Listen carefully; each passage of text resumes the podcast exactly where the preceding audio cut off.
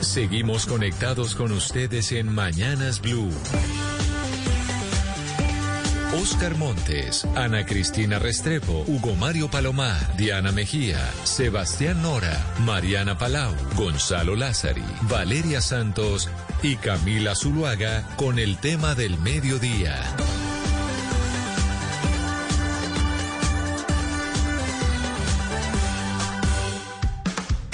A las 12 del día, 16 minutos. Aquí seguimos conectados con ustedes en Mañanas Blue. Saludamos especialmente a quienes desde ya empiezan a seguirnos a través de Facebook Live en nuestra cuenta de Facebook de Blue Radio Colombia. Igualmente a nuestros televidentes de todas las noches en Noticias Caracol Ahora. Y sí, la noticia en el mundo tiene que ver con la situación en Europa del Este, específicamente en Ucrania. Las tensiones que se viven en ese territorio y el enfrentamiento que hay entre el presidente Vladimir Putin, la OTAN, Estados Unidos y pues básicamente Occidente. Pero nos preguntamos aquí en América Latina, en Colombia, ¿eso qué efectos puede tener sobre nuestro país y sobre la región? ¿Cuál debería ser la actitud de Colombia frente a esta situación? Y qué mejor que hablar y saludar a esta hora a la ex canciller María Emma Mejía, que además fue también eh, embajadora ante Naciones Unidas en Nueva York y yo creo que nos puede dar muchas luces de cómo impactaría a Colombia una situación como la que se está viviendo en Ucrania. Ex canciller María Emma Mejía, bienvenida. Gracias por estar con nosotros hoy aquí en Mañanas Blue. Gracias, Camila, por esta invitación. Eh, Hoy ha sido un día dramático, tal vez el más dramático de todos. lo llama el canciller de Ucrania y el propio secretario general como el principio de lo que puede ser una tercera guerra mundial. Hace 80 años se acabó la Segunda Guerra, así que es un momento crítico. América Latina no estará exenta como ninguna otra región del mundo, no solo por temas económicos, por el alza de precios, por, bueno, Ucrania era el gran exportador de granos eh, y por la geopolítica. Estuvimos hoy en el Consejo de Seguridad, muy fuertes las declaraciones, tanto desde el punto de vista de Rusia como desde el punto de vista de Estados Unidos y de Ucrania. Y por supuesto, eh, la embajadora, particularmente de Estados Unidos, lanzó un llamado a que esta crisis no solo implicará una posible inmediata invasión y una guerra por la ciudad de Kirkov, del, muy pegadita al este eh, de Rusia, a Ucrania, sino que también implicará un tema de desplazamiento humanitario enorme, que podría llegar a 5 millones. Ya de por sí el mundo está en hambruna, así que eh, para Colombia sería difícil. La ecuación con Venezuela, es el segundo punto, es muy dramática, porque el discurso, largo discurso de anoche del presidente Maduro sobre su apoyo incondicional a Rusia Rusia va a saber aprovecharlo y Maduro también. Así que nos pone en una situación no solo de aumentar su fuerza militar, que lo ha hecho con el apoyo de Rusia, sino también, por supuesto, de una, una difícil momento a puertas, a 15 días de elecciones. Pero, ex canciller, ¿cómo debería o cuál debería ser la posición de Colombia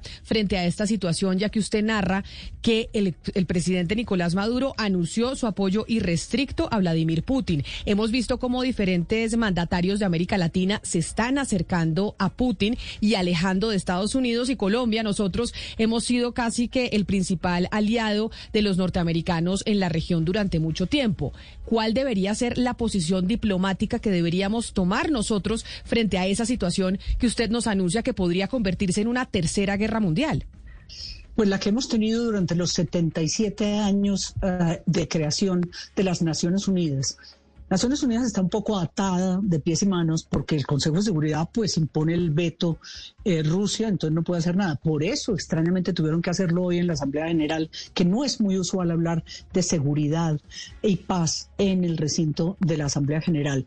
Colombia tiene que estar ahí con la mayoría de las naciones del mundo, con Occidente, con lo que ha sido su tradición histórica y su cercanía y su liderazgo en Naciones Unidas. Así que yo creo que de ahí no podemos movernos y no creo que vayan a ser demasiados los países del mundo. No habrá un animismo, pero yo creo que lo que es Occidente estará todo rodeando las decisiones que tome eh, la OTAN y, y estemos ahí pegados. Pero ex canciller, mire, cuando uno mira lo que está pasando pues en, en nuestro barrio, por decirlo así coloquialmente.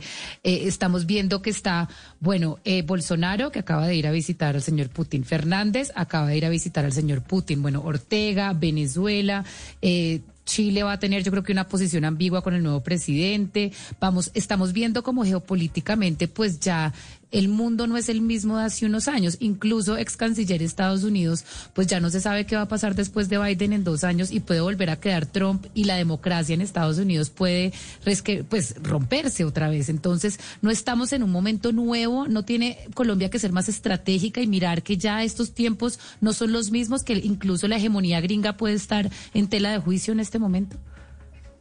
Eh, sí no, porque de alguna forma ah, la única tabla de salvación de Biden ahora para ganar las elecciones de medio término en noviembre es si le va bien en esta estrategia, porque lo que fue Afganistán fue un desastre total, como hemos visto. Entonces, tiene que sacarlo. Lo mismo para Francia. Macron tiene elecciones ahora en 50 días. Entonces, para él también depende el triunfo o no y el, y el ir al unísono.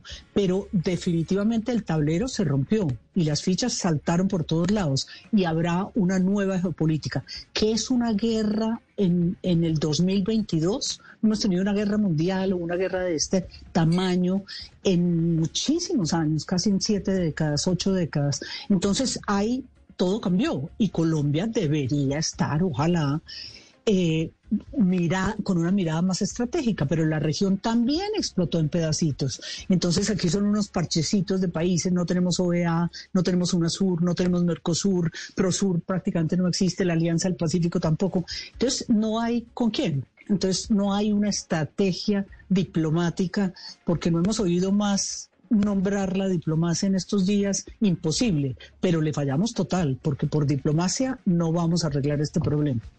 En ese sentido, ex canciller, si uno se pone a mirar todo lo que usted nos ha mencionado con respecto a la geopolítica, estamos en una etapa preelectoral y los candidatos en este momento están hablando de cuáles son eh, sus planes y la diplomacia es una y las relaciones con Venezuela son uno de los asuntos centrales. Estos discursos, ¿qué es lo que debemos mirar en estos discursos dentro de esta coyuntura? ¿Cuáles son esos factores claves en el discurso? A mí me ha sorprendido muy negativamente la falta de tanto de, análisis de la política internacional. Yo creo que no ha habido debate en Estados Unidos, en otras democracias, el propio Boric como diputado.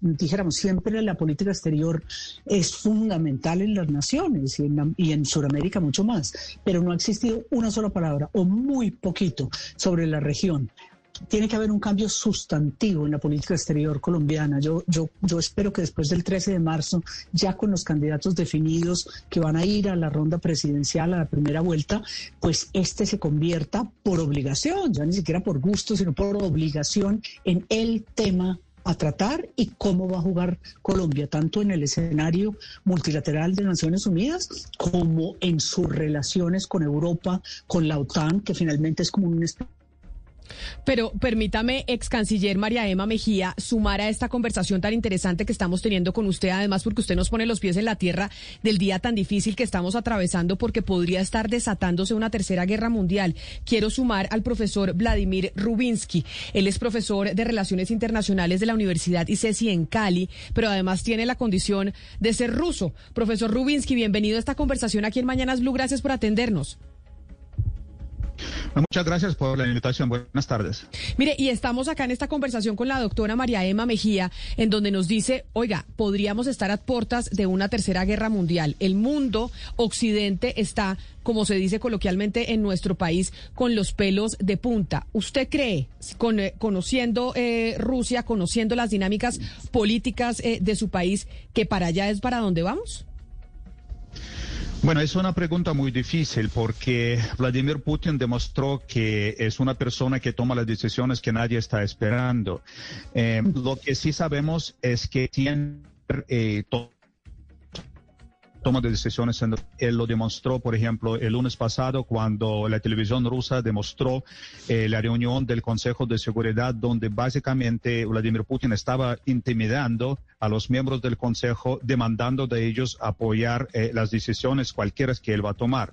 Yo creo que sí, efectivamente, yo estoy eh, de acuerdo con la doctora María eh, Mejía que realmente lo que nosotros encontramos en este momento es un asalto, si quiere, sobre el orden internacional tal y como lo estamos conociendo. Lo que intenta decir Vladimir Putin es que las reglas de juego anteriores ya no son válidos.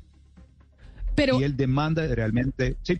No, usted dice, es que se me perdió la comunicación un momento, profesor, y por eso eh, entré. Pero usted dice, Vladimir Putin dice, las reglas de juego que teníamos antes ya no son válidas y acá estamos frente a un orden mundial. Pero sobre Colombia, sobre América Latina, lo que decía también la doctora María Emma es, acá en Colombia tenemos un, un, asunto más delicado por el discurso que dio ayer Nicolás Maduro de apoyo irrestricto a Vladimir Putin. Y Putin sabrá aprovechar esa, ese apoyo irrestricto que está recibiendo de ciertos países en América Latina, como Venezuela, sobre todo por la cercanía eh, territorial con, eh, con los Estados Unidos.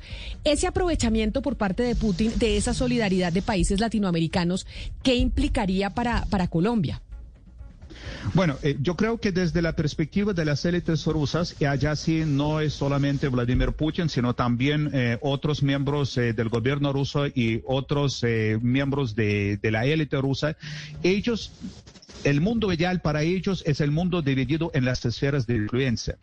Desde esta perspectiva, Ucrania o Bielorrusia o incluso las repúblicas eh, de Asia Central, que las repúblicas ex de, de, la Unión Soviética, entran de manera más o menos natural desde la perspectiva rusa en la esfera de influencia de Moscú. En una manera muy similar,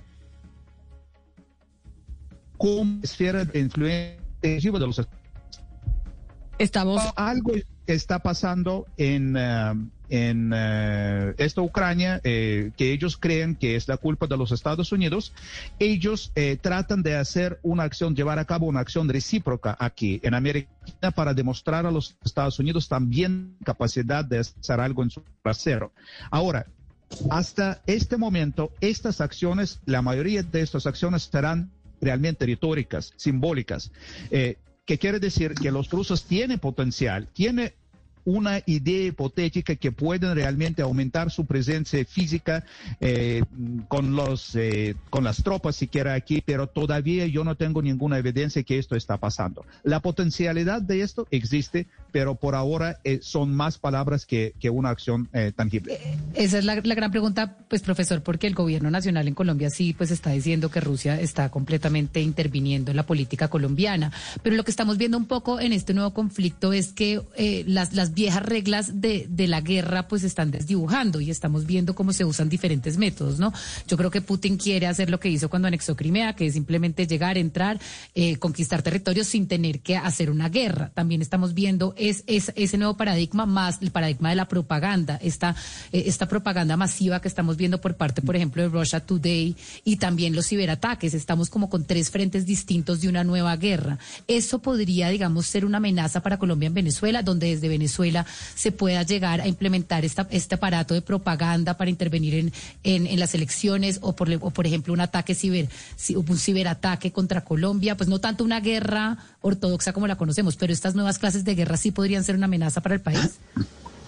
Yo creo que las guerras de información están, no es algo completamente nuevo, pero estamos viendo que ahora eh, los eh, protagonistas de estas guerras son los mismos presidentes. O sea, el discurso de Vladimir Putin, donde él está negando eh, el derecho de Ucrania a existir como un Estado soberano, está lleno de los hechos que no son ciertos. Ahora estamos viendo cómo ha cambiado el lenguaje, por ejemplo, de la diplomacia rusa. Ni siquiera es el lenguaje diplomático en muchos casos. Y también está usando directamente para eh, decir las cosas que no son ciertas. Y yo creo que sí eh, es una guerra de información eh, en que no solamente Rusia está participando, sino todos los actores involucrados. Esto sí tiene, claramente tiene un impacto sobre la forma como las personas aquí en América Latina están percibiendo este conflicto. hay medidas realmente países como Rusia pueden eh, tomar en, en, cuanto a las guerras cibernéticas. Yo creo que hay un arsenal de las guerras que ahora realmente es tan amplio que uno a veces no sabe realmente dónde esperar este ataque. Sí, es una situación muy compleja y hay herramientas diversas que están a disposición de todos los actores involucrados. Doctora María Emma Mejía, usted decía frente a esta situación que nos están describiendo tanto usted como el profesor Rubinsky que deberíamos ya cambiar eh, la política diplomática en Colombia que se ha venido implementando en los últimos años bajo el gobierno del, eh, del presidente Iván Duque. Pero también nos dicen, está cambiando el modelo geopolítico. Ya lo que funcionaba antes no funciona. Entonces, Colombia debería matricularse o seguir matriculado solo con Estados Unidos como hegemón del mundo o empezar también, como lo han hecho otros países, que ya le preguntaba a mi compañera Valeria, a acercarse a Rusia, pero no solo a Rusia, a China, que es otro país que está siendo aliado en estos momentos de Rusia en todos estos movimientos geopolíticos que estamos viendo. ¿Qué deberíamos hacer? ¿Quedar comprometidos solo con Estados Unidos como lo hemos hecho o ampliar nuestro panorama? No, yo creo que ese respingpolum histórico de siempre, nosotros esa mirada al norte, em, tiene que abrirse, tiene que abrirse y mucho más. De hecho, yo creo que ese acercamiento hacia la OTAN que ha tenido Colombia de cinco o seis años, em, la participación, dijéramos, en el escenario como de naciones, tiene que dinamizarse más y no podemos depender de una nación. Creo que no... Hay, hay, que cambiarlo, definitivamente hay que cambiar ese discurso pero de todas maneras eh, la, acción de Putin es absolutamente contraria a la eh, Carta de las Naciones Unidas. Es un incumplimiento total de la Carta de Naciones Unidas y obviamente pues eh, la, diplomacia no pareciera estar funcionando. Y esa, esto se definirá probablemente con, como decía Valeria, con una especie de qué será la nueva guerra del, del, 2022. No es propiamente la Segunda Guerra Mundial, pero igual va a haber eh, sociedad civil que muere y va a haber que tomar posiciones al interior de, Naciones Unidas. Hoy me sorprendió en el discurso del embajador eh, del veterano Naciones Unidas su tono hacia el secretario general Antonio Guterres, una descalificación total, que no, en la carta no existe una palabra que diga que él pueda ser biased, lo que dicen los anglosajones, vendido, dijéramos, a Occidente, a la posición occidental, y por eso no podían confiar en Naciones Unidas. Y no hay, no hay Consejo de Seguridad. Entonces, para Colombia tampoco es fácil ese escenario eh, global, pero, pero algo hay que hacer y hay que tener diplomacia, porque es que yo creo que sin hablar con los enemigos, pues es muy difícil llegar a arreglo. Y, y lo que usted cuenta, pues muy delicado que esa ha sido, haya sido la actitud eh, contra el secretario de Naciones Unidas, Antonio Guterres, porque recordemos que Naciones Unidas surge precisamente después de la Segunda Guerra Mundial para poder mantener la paz mundial. Ese es uno de sus principales propósitos. Yo como no la quiero meter en política a usted, doctora María Emma, quiero saludar a María Teresa Aya, que es profesora de Geopolítica y Relaciones Internacionales de la Universidad Externado, para preguntarle, profesora Aya, agradeciéndole también que se haya sumado a esta interesante conversación sobre si aquí, frente a este posible conflicto que estamos observando, se puede desatar en, en Ucrania, estaríamos eh, observando también una amenaza al régimen político de la democracia. Si aquí también lo que está en juego es el régimen político que ha defendido Occidente y principalmente los Estados Unidos, en las últimas décadas. Muchas gracias, muchas gracias por la invitación. Acá el tema de la democracia es interesante para Vladimir Putin. La percibe, porque recordemos que una amenaza es una percepción. Yo puedo ver una amenaza donde mi vecino no la ve y mi vecino ver una donde yo no la veo. Para él la gran amenaza se llama la OTAN y más que la democracia es ese régimen de seguridad que está asociado, sí, a los estados democráticos, por ponerle una manera, de Europa, Estados Unidos y Canadá. Él los ve como un régimen distinto que le está dando lo que Vladimir llamaba zona de influencia, su zona cercana. Que la OTAN se siga expandiendo es para él la gran amenaza. Y esta amenaza viene, sí, de países democráticos y Rusia es un estado que me corregirá Vladimir después, pero la democracia, digamos que la entienden de una manera muy distinta, si es que la entienden a lo que la entendemos nosotros en América Latina y los países que tenemos la influencia de Estados Unidos. No la vemos de la misma manera y es una cosa distinta. Por ejemplo, hablaban ustedes de China, es muy interesante el periódico chino esta mañana sacó un anuncio muy interesante diciendo, nosotros sí, no nos eh, gusta que un país intervenga en otro, pero no estamos preocupados porque nosotros no tenemos nada acá con Taiwán. Taiwán no es separatista, no es autónomo, es parte de China. Entonces, no entendemos por qué andan diciendo que esto se parece a Taiwán con China. Eso está por fuera de nosotros. Es decir, ellos también ven el independencias y separatismos de una manera distinta a como lo entendemos en Occidente.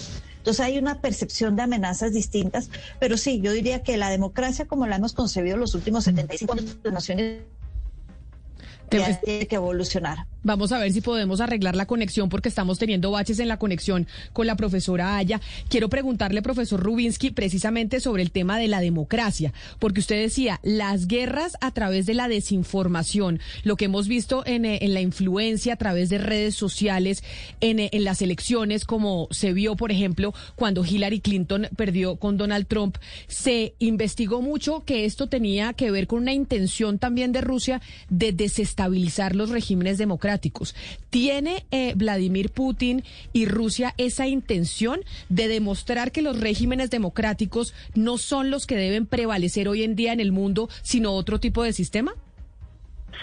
Yo creo que en el caso de Vladimir Putin, efectivamente, él no cree para absolutamente eh, para nada en la democracia. Él eh, ve a los regímenes democráticos como débiles. Eh, mira, él está más de 20 años en el poder y cuántos ah, presidentes ya han cambiado.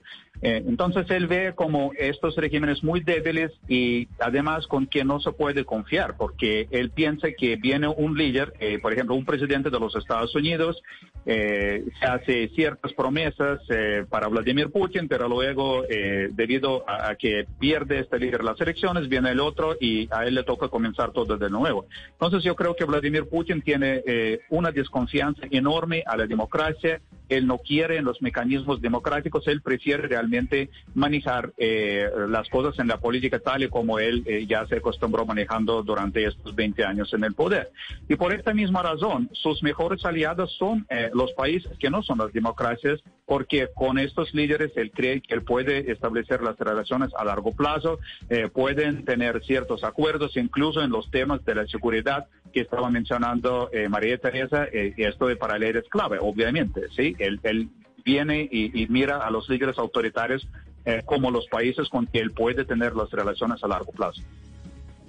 Ex canciller eh, María Emma, la profesora ya decía algo muy interesante y es que en este conflicto, por ejemplo, China no se está comportando de la misma forma que Rusia. Sin embargo, desde Colombia, con nuestra mirada un poco, pues desde este lugar del continente, vemos eh, los ejes actuales como China, Rusia, Irán, ¿no? En contra de Europa, Estados Unidos y pues nosotros. ¿Usted cree que hacer esta mirada desde Colombia es reduccionista? Y se lo pregunto porque es que esa parece ser la actitud del gobierno nacional, que sale casa una pelea con Irán, que nadie le ha dicho que case, se va para Europa y casa una pelea con Putin, que nadie le ha pedido que case, y así lo estamos viendo, como reforzando esa idea de esos ejes y nosotros tomando una posición muy firme, pues que hay veces pareciera ser innecesaria. Doctora María Emma, ¿nos escucha? Sí, estoy escuchándolos. ¿Ustedes a mí? Sí, ahí la escuchamos, sí, señora. Es que no le habían abierto el micrófono que estoy convencida que, que, Putin va a buscar en China un cierto refugio. Eh, la banca, por ejemplo, él quiere eliminar el SWIFT. Eh, y la única forma, y ya lo viene haciendo, es ligándose, dijéramos, para evitar este bloqueo que le hacen a sus principales bancos, al Banco Militar y, y, a su segundo banco en importancia, pues busca China. O sea, entre ellos va a haber, entre esas dos potencias, van a intentar convertir el eje, dijéramos, eh, lo que llamábamos antes norte-sur, dijéramos. Eh, e, ese va a ser el eje como para el futuro. Yo creo que Colombia eh, tiene que buscar una diplomacia más activa, tiene que jugar un papel. No lo estamos haciendo en Naciones Unidas, no lo estamos haciendo en, en la OTAN, no lo estamos haciendo aparentemente como muy ausente la nacional y con Colombia de alguna forma pesaba ante las naciones del mundo y, y, hoy son, yo diría, ciertas promesas incumplidas, ¿no? En la COP26 o, en fin, de alguna forma hoy eh, Colombia también podría jugar un papel y tiene que intentarlo para poder, pues, no desaparecer la región. Tiene muy pocos socios en la región Y, fíjense ustedes, hasta hoy pues la OEA ni siquiera se ha pronunciado y es una región, es un hemisferio que, que es importante. Entonces sí creo que que hay que definitivamente hacer un cambio muy grande y los candidatos presidenciales tendrían que coger esto como uno de los temas y ejes centrales. No, y es una región importante precisamente como lo decíamos por ser conocido pues lamentablemente como el patio trasero de los Estados Unidos, como la cercanía en locación que no la tienen ni Rusia ni China, pero sobre las elecciones que usted dice, doctora María Emma, quiero preguntarle, profesora Aya, si este, esta alianza entre China y Rusia, que son dos países claramente no democráticos, que no defienden ese modelo, que les parece que es débil porque, porque lo han eh, criticado, en este instante Colombia es como uno de los, de los países de América Latina que queda, que no se ha venido acercando ni a China ni a Rusia de manera eh, tan clara. Eso quiere decir que sí puede ser cierto o sí puede haber un interés de parte de Rusia de interferir en las elecciones en Colombia o de que haya algún tipo de resultado en particular en las elecciones que se nos vienen a, eh, a nuestro país? Camila, empiezo por hablar un poco de China, en lo que decía Ana Carolina. China se está comportando distinto en el sentido que no reconoce a Taiwán como separatista, entonces dice cuál es el problema y por qué tengo que intervenir o mirar lo que pasa en Ucrania. Yo no tengo ese tipo de problemas, ellos son chinos y punto. Mm, entonces ahí lo manejan distinto. En cuanto a las elecciones en Colombia, es cierto. Colombia es de los pocos países hoy en día en Sudamérica, por ejemplo, que no tiene a China como su socio comercial importante, a diferencia de Perú o Chile, que sí lo tienen como el socio comercial más importante. En ese sentido, las elecciones son interesantes, pero yo no estaría tan segura de una participación externa. Rusia tiene muchos problemas en este momento, tiene problemas eh, con Ucrania, algo en Kazajstán que lo han dejado de lado mientras se concentran en Ucrania, tiene el Consejo de Seguridad, tiene la OTAN encima, como para pensar en intervenir en Colombia. Lo que sí les interesa es mandarle el mensaje a Estados Unidos, como bien lo dijeron antes, de que este es su patio trasero y yo me meto en él, así como usted me está tratando de meter la OTAN en el mío. Vamos quid pro quo, esa reciprocidad, como decía Vladimir, la vamos a hacer sentir y si para eso me toca no intervenir en las elecciones, pero hacerme sentir de alguna otra manera, lo voy a hacer. Sí, profesora Aya, en ese sentido lo que usted está diciendo, pues nosotros hemos visto en estos días cómo el presidente de la República, Iván Duque, se manifiesta con respecto a, pues a Rusia, a Putin, y la gente dice, pues nosotros qué le vamos a importar, o sea, nosotros, Colombia, ¿quién es para, quién es para Rusia, quién es para Putin? Yo le quisiera preguntar al profesor eh, Rubinsky ¿Por qué? ¿En qué medida le podemos importar nosotros medianamente? Pues además de lo que dice la profesora Aya, pues en qué aspectos específicos le podríamos importar a Rusia y a Putin especialmente. Bueno, yo estoy convencido que en este momento, eh, por lo menos yo no tengo las evidencias que, eh, decimos, Rusia está tratando de alguna u otra manera influenciar sobre los resultados de las elecciones en Colombia. Sin embargo, yo también estoy convencido que Rusia sí está observando con mucha atención eh, cómo van a eh, terminar eh, estas elecciones. Y la razón es simple, porque Vladimir Putin mantiene un discurso muy fuerte sobre precisamente la necesidad de cambiar las reglas de juego actuales. Él está hablando del orden internacional multipolar, él está hablando del mundo multipolar. Y para esta narrativa, él precisamente tiene como visitantes como el presidente de Brasil, Bolsonaro, el presidente de Argentina, Fernández, porque ellos, eh, las visitas de ellos eh, sirven mucho para aportar esta idea que el mundo debe ser multipolar. Entonces, lo que nosotros estamos observando con los cambios de los gobiernos aquí, que realmente no tiene la misma cercanía con el gobierno de los Estados Unidos y de alguna otra manera eh, comienzan realmente a ser parte de esta narrativa eh, de este discurso sobre la creación de un mundo multipolar donde los Estados Unidos ya uno de los tantos actores eh, que pueden existir y que pueden tener sus propios intereses. Yo creo que desde esta perspectiva, para el gobierno de Rusia en este momento les importa realmente el cambio que pueden ocurrir en varios países en este año que tienen las elecciones. Esto es el interés principal. Doctora Maraema, usted hablaba eh, hace un momento del liderazgo que se ha perdido por parte de Colombia en América Latina y tiene toda la razón. Colombia fue, bueno, de hecho fue protagonista, fundadora de, la OEA. Durante la época de los, de los 80 fue el grupo de contadora el que logró la pacificación de Centroamérica, de tal manera que Colombia sí ha tenido liderazgo en América Latina y ese liderazgo, ese liderazgo se ha perdido. Yo le pregunto, doctora María Emma, usted en su calidad de canciller también, ¿cómo recuperar ese liderazgo en unos momentos tan difíciles donde hay tantos conflictos? ¿Cómo se hace uno nuevamente líder en una, en una región donde, donde lo que hay son muchos conflictos y donde Colombia misma está viviendo una situación de polarización política muy delicada?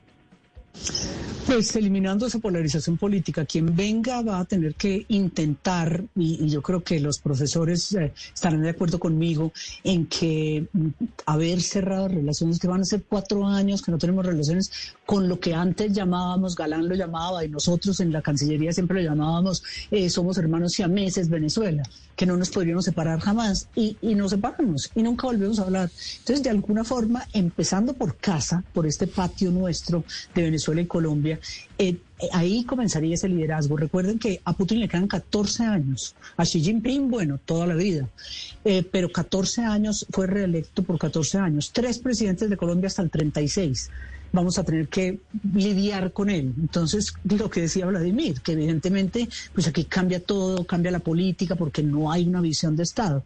Y en relaciones internacionales, pues siempre lo tuvimos, me corrigen ellos, pero siempre intentamos tener algún tipo de, a través de la Comisión Asesora de Relaciones Exteriores que se reunía en este gobierno, no lo ha hecho nunca. Entonces, como, como que hay que empezar por casa por nuestros vecinos eh, y, revivir esas alianzas globales que mucho le sirvieron a América Latina. Profesora Aya, ¿coincide usted con lo que dice la doctora María Emma Mejía sobre cómo recuperar ese liderazgo eh, de Colombia en la región? Y si es posible, cuando pues somos como el niño diferente del curso en medio de lo que está pasando políticamente en el continente. Yo creo que lo que dice María Emma es perfectamente posible. Tenemos que empezar por la región. En diplomacia, cuando uno estudia diplomacia, lo más importante le dicen a uno siempre son los países vecinos y de ahí son como pequeñas ondas centrífugas que van avanzando hacia el resto de los países. Tenemos que posicionarnos y hablar con Venezuela uno no se esconde de los enemigos y los deja de lado, uno habla con ellos, los enfrenta y dice, a ver, ¿a qué resultado podemos llegar? ¿Qué necesitamos y qué tenemos en común o qué no tenemos en común? Pero uno habla con ellos. Entonces yo creo que es supremamente importante tener una buena relación con los vecinos y a veces ser el niño diferente ayuda porque están pendientes de uno. Entonces uno está perfecto. Yo soy diferente y usted está pendiente de mí yo voy a utilizar eso para poder hablar con usted. Si usted me ve diferente, perfecto, hablemos. Es como una excusa para seguir hablando con los demás, no debe ser una excusa para aislarnos, sino para hablar con los demás. Y ahí quiero decir, ustedes hablaban ahorita de Chile, yo no creo que Chile vaya a tomar una posición, por lo menos en su primer año, muy ambigua. Yo creo que la canciller, que es una persona muy inteligente, y Boris siempre han sido muy apegados al derecho internacional público, al igual que Colombia. Y nosotros tenemos que rescatar eso, igual que lo van a hacer ellos, pienso yo, del derecho internacional público, nuestro apego a las leyes, a lo que dice el Consejo de Seguridad, a Naciones Unidas, a la Carta de Naciones Unidas. Y aunque seamos diferentes, ahí tenemos puentes de unión con los demás países. Ex canciller, en este programa hemos hablado y hemos culpado a Rusia de la situación, pero también hay que entender que la OTAN no estaría cumpliendo ciertos compromisos pactados hace algunos años y no se menciona la responsabilidad de la OTAN.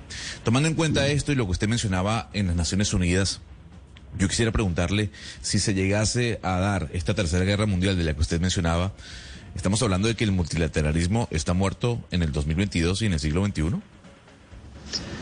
Pues yo diría que eh, eh, ah, usted tiene razón en algo. En el año 44, después de la guerra, eh, Ucrania, que era la tercera potencia nuclear del mundo, cedió sus misiles nucleares, los sacaron y los llevaron a la Federación Rusa, pues a, la USSR, y eh, cedió a cambio de que lo dejaran ser una nación. Eh, eso se incumplió. El acuerdo de Budapest, el, bueno, Baker, en el año el, secretario de Estado Baker con Gorbachev cuando se estaba disolviendo la Unión Soviética, eh, prometió, yo hago esto, pero Alemania se puede juntar siempre y cuando usted me prometa que no corre un metro, ni siquiera un kilómetro, un metro la OTAN hacia mi territorio Rusia. Entonces hay muchas razones históricas que se, aducen. Yo creo que el propio presidente eh, eh, Putin y el, y el secretario Blinken mencionaron la cantidad de acuerdos que se han suscrito y se han incumplido. Minsk no más. mm, ya, ya se incumplió. Entonces, yo, yo diría que, que, que hay ese espacio todavía, yo diría que hay ese espacio todavía de multilateralismo que hay que recuperar y que hay que mm, eh, molestar y molestar y molestar y ser una piedrita en el zapato para buscar esos objetivos. Pero al profesor Rubinsky sobre eso que dice mi compañero Gonzalo Lázaro que no hemos dicho, eh, mencionado nada sobre el accionar de la OTAN. Profesor Rubinsky, ¿usted sí cree que realmente este conflicto se podría desatar y toda esta tensión se ha desatado única y exclusivamente porque Ucrania quiso anexarse a la OTAN?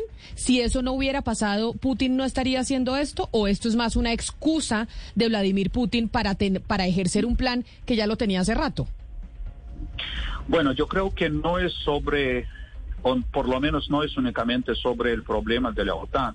Si nosotros eh, averiguamos la lista eh, de estas demandas que el gobierno de Vladimir Putin eh, envió a los Estados Unidos y, y, hizo público esta lista, allá eh, la expansión de la OTAN es únicamente uno de los puntos en la agenda. Y el gobierno ruso estaba constantemente insistiendo que no es sobre la OTAN únicamente, que Rusia demanda de los Estados Unidos y de hecho está diciendo que yo voy a hablar solamente con los Estados Unidos porque nadie importa, nadie más importa, que este paquete debe ser aceptado completamente. Y cuando nosotros estuvimos escuchando, o por lo menos yo estuve escuchando ayer el largo discurso de Vladimir Putin, entre las quejas que él está dando allá, hay quejas con, de que comienzan desde el año 1917. Él está eh, realmente demandando eh, reescribir toda la historia de la humanidad en el siglo XX. Entonces yo creo que allá no es únicamente sobre la OTAN. Eh, lo que hacen también los rusos y que lo que hacen también el occidente en muchos casos es tener una memoria bastante selectiva y haciendo demandas sobre, sobre el incumplimiento de algunos de los puntos que a estos actores les conviene decir que no cumplen. Eh, obviamente estoy de acuerdo con eh, eh, María Emma Mejía, que, que, el acuerdo de Budapest de 1994 es clave, es, es realmente algo que nosotros debemos tener en cuenta. La Unión Soviética desapareció sin grandes guerras. Si hubo unas guerras realmente pequeñas, sangrientas en el Cáucaso, pero como tal era muy pacífico. Entonces ahora nosotros estamos encontrando en una situación donde OTAN y el gobierno de Vladimir Putin están acusando mutuamente y básicamente quieren eh, eh, olvidar sobre todos los acuerdos que fueron hechos en ese entonces. Pero entonces, profesor Rubinsky, si Vladimir Putin está haciendo un recuento histórico hasta 1917, quiere decir que solo el asunto de la OTAN, cuando él le dice a Ucrania, esto se habría solucionado si ustedes desistieran de anexarse a la, a la OTAN, no es cierto. Si estas reclamaciones son casi de un siglo, es porque este plan de invadir Ucrania o, y de enfrentarse a Estados Unidos hubiera pasado con ese movimiento de la OTAN o sin ese movimiento de la OTAN?